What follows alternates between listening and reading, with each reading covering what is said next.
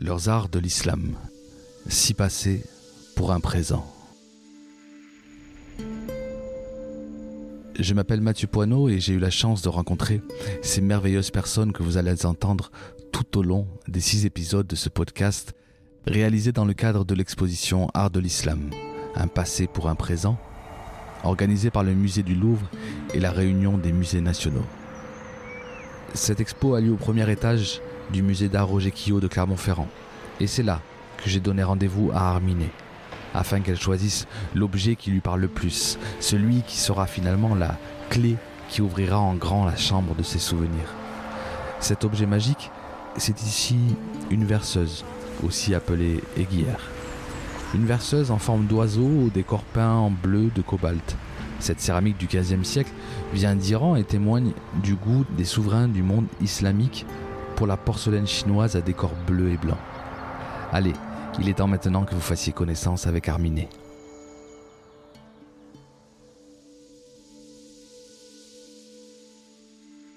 اسم من آرمین است 26 سالمه و دانشجوی رشته هنر هستم در فرانسه Je m'appelle Armine, Armine, et j'ai 26 ans. J'ai fait mes études en Iran et voilà, à Téhéran. Je suis étudiante euh, aux Beaux-Arts à Clermont-Ferrand en cinquième année. Et je suis arrivée en France l'année dernière, euh, voilà, à l'école d'art.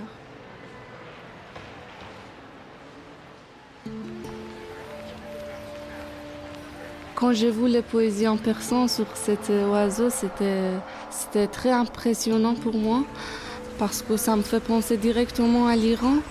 Euh, et surtout que les poésies en Iran, c'est très important. Même par exemple à Téhéran, dans le métro, tu peux voir les, les gens qui vendent les poésies et tu peux prendre euh, comme ça par hasard. Tu souhaites, tu fais un vote et tu prends un et tu donnes l'argent et voilà, tu peux lire les poésies et tu réfléchis, tu peux réfléchir et imaginer euh, euh, les trucs sur ton veau que, que tu as fait. En fait, pour moi, l'oiseau, quand j'ai vu pour la première fois, euh, j'ai l'impression qu'il y a tout, y a tout ce qu'il faut pour, euh, qui montre vraiment pour moi personnellement l'Iran. Parce que tout d'abord, euh, l'oiseau, c'est déjà un symbole très très important et présent.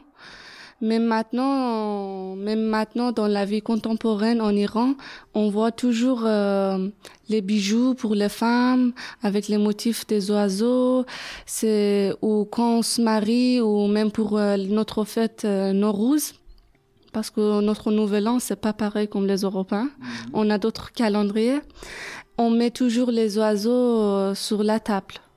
C'est comme un objet très très important qui existait avant l'islam aussi.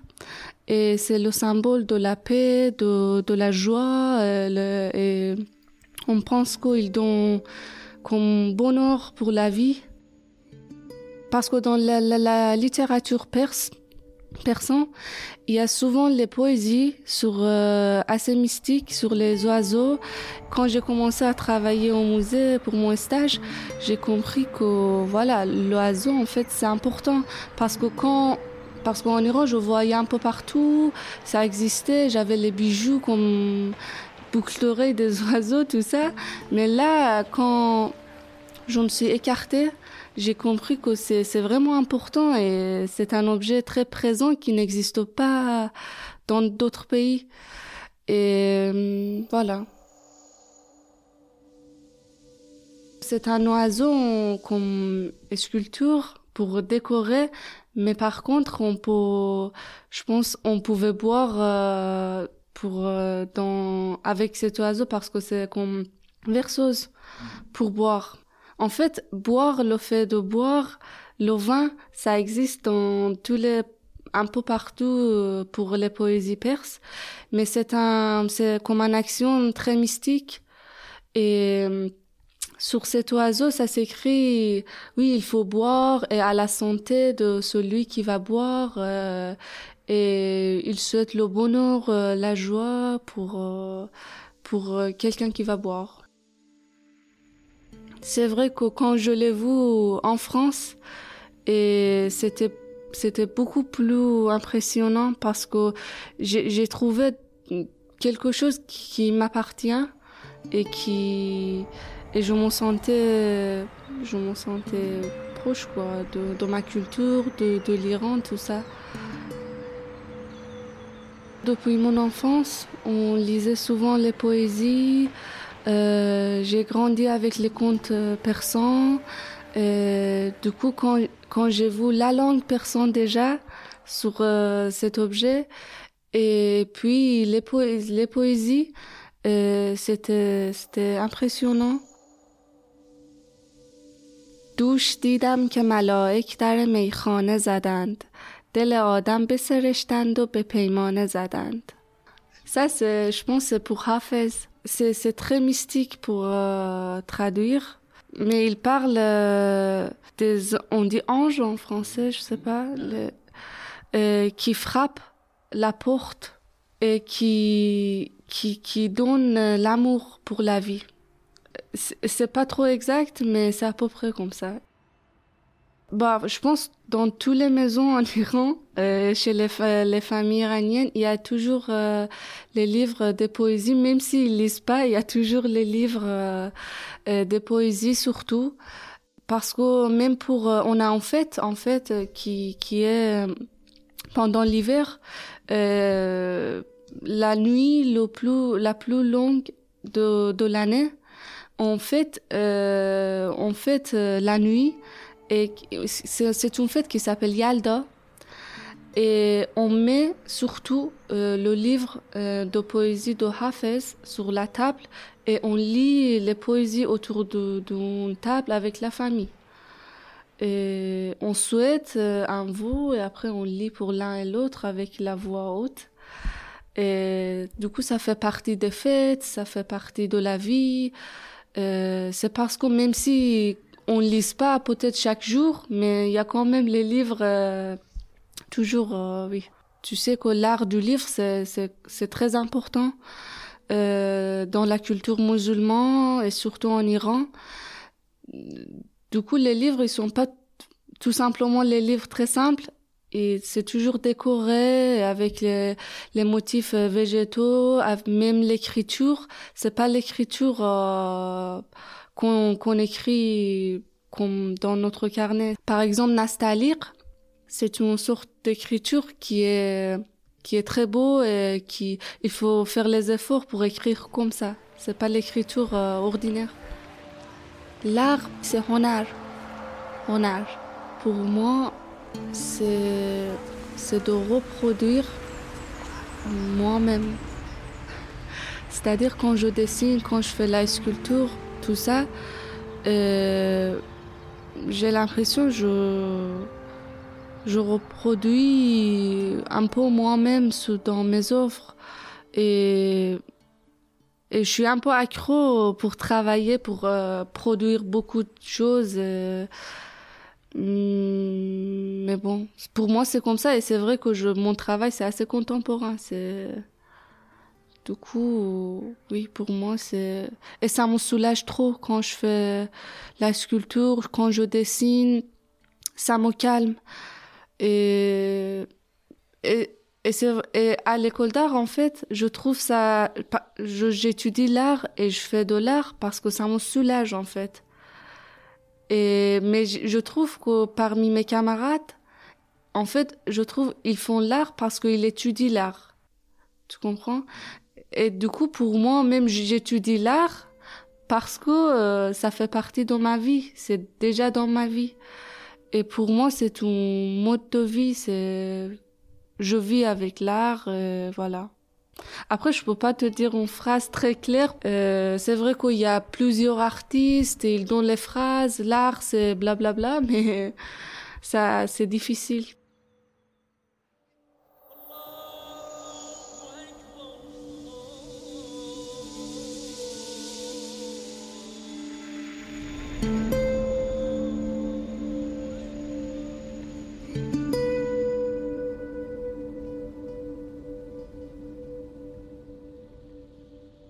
Pour cet oiseau, on peut pas trop parler de l'islam parce que même on peut parler plutôt avant l'islam parce que c'est un motif, c'est un symbole qui existait avant l'islam parce que tu sais que nous, à la base, on était zoroastriens avant avant l'islam.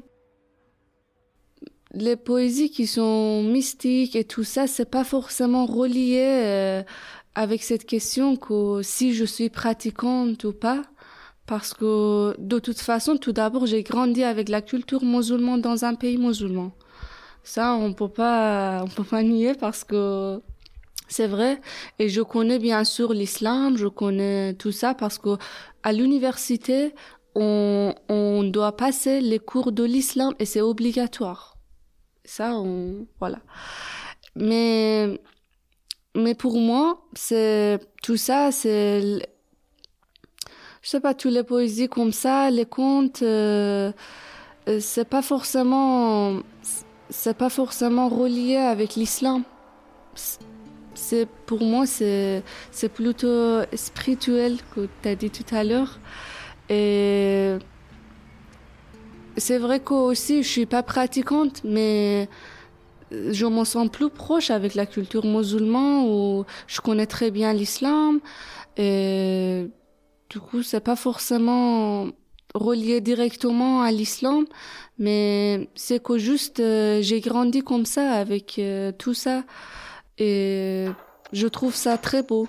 Et quand je lis tout ça, je pense pas forcément à l'islam ou la religion. C'est pour moi c'est c'est assez mystique, mais on peut pas nier que peut-être il y a la, la relation avec euh, religion parce que ça existe. Mais pour moi, c'est beau.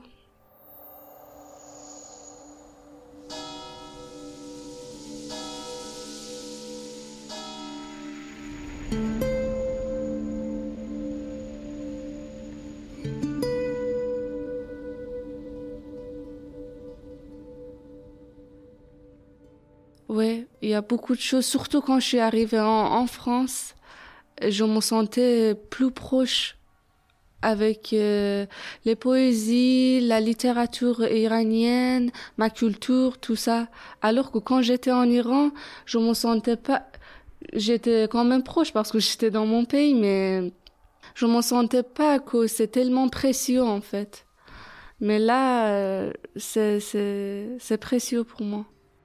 Quand je suis arrivée en France, après je peux pas juger très très bien parce que c'est juste un an en France. Mais quand j'étais en Iran, je pensais souvent que la France, euh, le niveau euh, intellectuel des gens, c'est c'est très en haut parce que c'est la France, c'est un pays pour l'art moderne, tout ça. Et mais quand je suis arrivée, je peux pas dire que c'est pas du tout comme ça, mais j'ai l'impression euh, c'est même les études ou comment on étudie, comment on regarde les choses, tout ça, en Iran, c'est, beaucoup plus profond que la France. Et je peux pas dire que c'est pas, je peux pas dire que c'est positif ou négatif, je dis juste comme ça parce que je, je, j'aimerais bien vous, vous, de te dire que c'est comme ça. Pas forcément c'est, c'est mieux ou c'est, c'est le pire. Je veux pas juger comme ça. Mais j'ai l'impression, ici, par exemple, les livres, les, les poésies, ça existe un peu comme tu as dit, pour, euh, un peu pour les gens cultivés.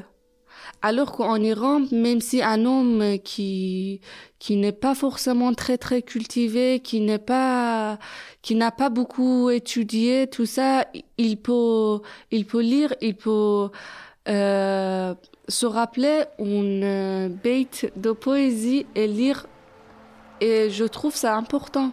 Quand j'étais en Iran, je savais pas que c'est important.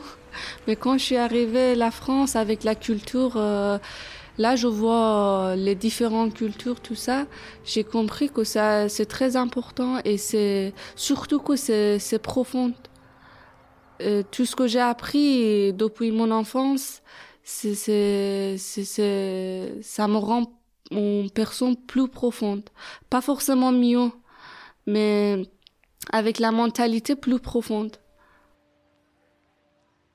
الا یا ایها الساقی ادر کسم و ناول ها که عشق آسان نمود اول ولی افتاد مشکل ها C'est un bait de Hafez très très célèbre, je pense que tous les Iraniens ils le connaissent, qu'il dit que l'amour, toujours euh, au début, c'est assez facile, mais après il y a toujours plein de difficultés. Il ne parle pas forcément de l'amour qui existe euh, peut-être entre nous, l'être humain, mais c'est encore euh, un truc mystique. Merci d'avoir écouté jusqu'au bout cet épisode. Si vous avez apprécié ce voyage, n'hésitez pas à le partager, à commenter, laisser une note sur Apple Podcast, 5 étoiles de préférence, et surtout à vous rendre dans l'une des 18 expositions présentées jusqu'au 27 mars 2022. Et si c'est à Clermont-Ferrand, je compte sur vous pour me faire signe. Dans tous les cas, je vous dis à très bientôt, j'espère.